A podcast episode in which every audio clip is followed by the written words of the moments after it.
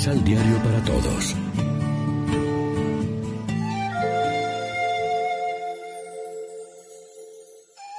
Primera lectura. Su vestido era blanco como la nieve. Del profeta Daniel. Yo, Daniel, tuve una visión nocturna. Vi que colocaban unos tronos y un anciano se sentó. Su vestido era blanco como la nieve y sus cabellos blancos como lana. Su trono, llamas de fuego, con ruedas encendidas. Un río de fuego brotaba delante de él. Miles y miles lo servían, millones y millones estaban a sus órdenes. Comenzó el juicio y se abrieron los libros. Yo seguí contemplando en mi visión nocturna y vi a alguien semejante a un hijo de hombre que venía entre las nubes del cielo. Avanzó hacia el anciano de muchos siglos y fue introducido a su presencia. Entonces recibió la soberanía, la gloria y el reino, y todos los pueblos y naciones de todas las lenguas lo servían. Su poder nunca se acabará, porque es un poder eterno, y su reino jamás será destruido. Palabra de Dios. Te alabamos, Señor. Salmo responsorial del Salmo 96. Reina el Señor, alégrese la tierra. Reina el Señor, alégrese la tierra, cante de regocijo el mundo entero. Tinieblas y nubes rodean el trono del Señor, que se asienta en la justicia y el derecho. Reina el Señor, alégrese la tierra. Los montes se derriten como cera ante el Señor de toda la tierra. Los cielos pregonan su justicia, su inmensa gloria ven todos los pueblos. Reina el Señor, alégrese la tierra. Tú, Señor Altísimo, estás muy por encima de la tierra y mucho más en lo alto que los dioses. Reina el Señor, alégrese la tierra.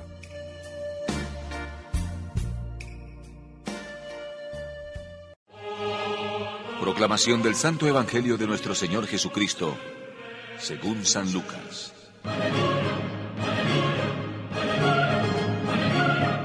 Ocho días después de estos discursos, Jesús llevó consigo a Pedro, a Santiago y a Juan, y subió a un cerro a orar. Mientras estaba orando, su cara cambió de aspecto y su ropa se puso blanca y fulgurante. Dos hombres, que eran Moisés y Elías, conversaban con él. Se veían resplandecientes y le hablaban de su partida que debía cumplirse en Jerusalén. Pedro y sus compañeros se sintieron invadidos por el sueño. Pero se despertaron de repente y vieron la gloria de Jesús y a los dos hombres que estaban con él. Cuando éstos se alejaron, Pedro dijo a Jesús, Maestro, qué bueno que estemos aquí. Levantemos tres chozas, una para ti, otra para Moisés y otra para Elías pues no sabía lo que decía. Estaba todavía hablando cuando se formó una nube que los cubrió con su sombra. Al quedar envueltos en la nube, se atemorizaron. Pero de la nube salió una voz que decía, Este es mi Hijo, mi elegido. Escúchenlo. Después que llegaron estas palabras, Jesús volvió a estar solo. Los discípulos guardaron silencio por esos días y no contaron nada a nadie de lo que habían visto. Lección Divina Amigos y amigas, ¿qué tal? Hoy es martes 6 de agosto. La iglesia se viste de blanco para celebrar la fiesta de la transfiguración del Señor.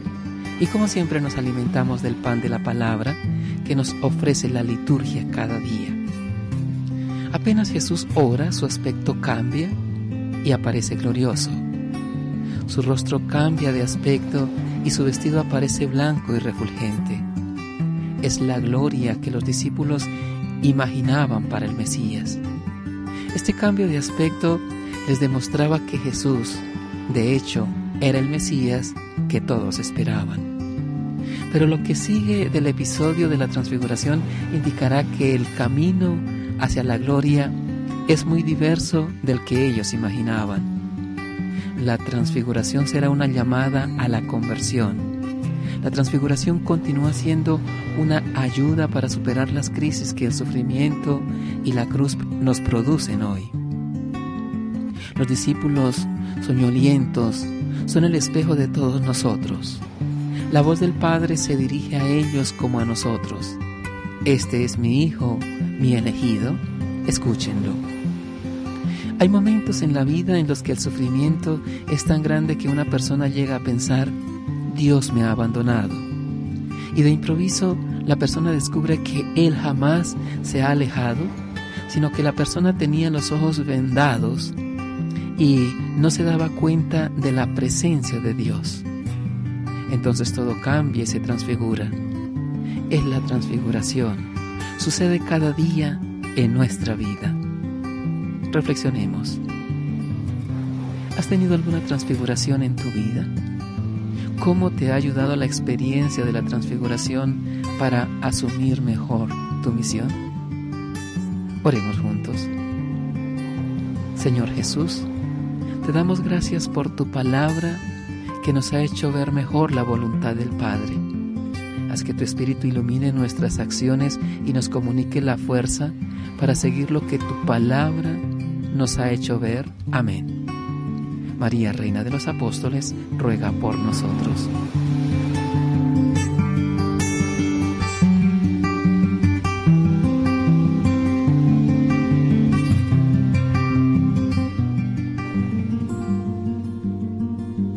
Complementa los ocho pasos de la Alexio Divina adquiriendo el emisal Pan de la Palabra en Librería San Pablo o distribuidores.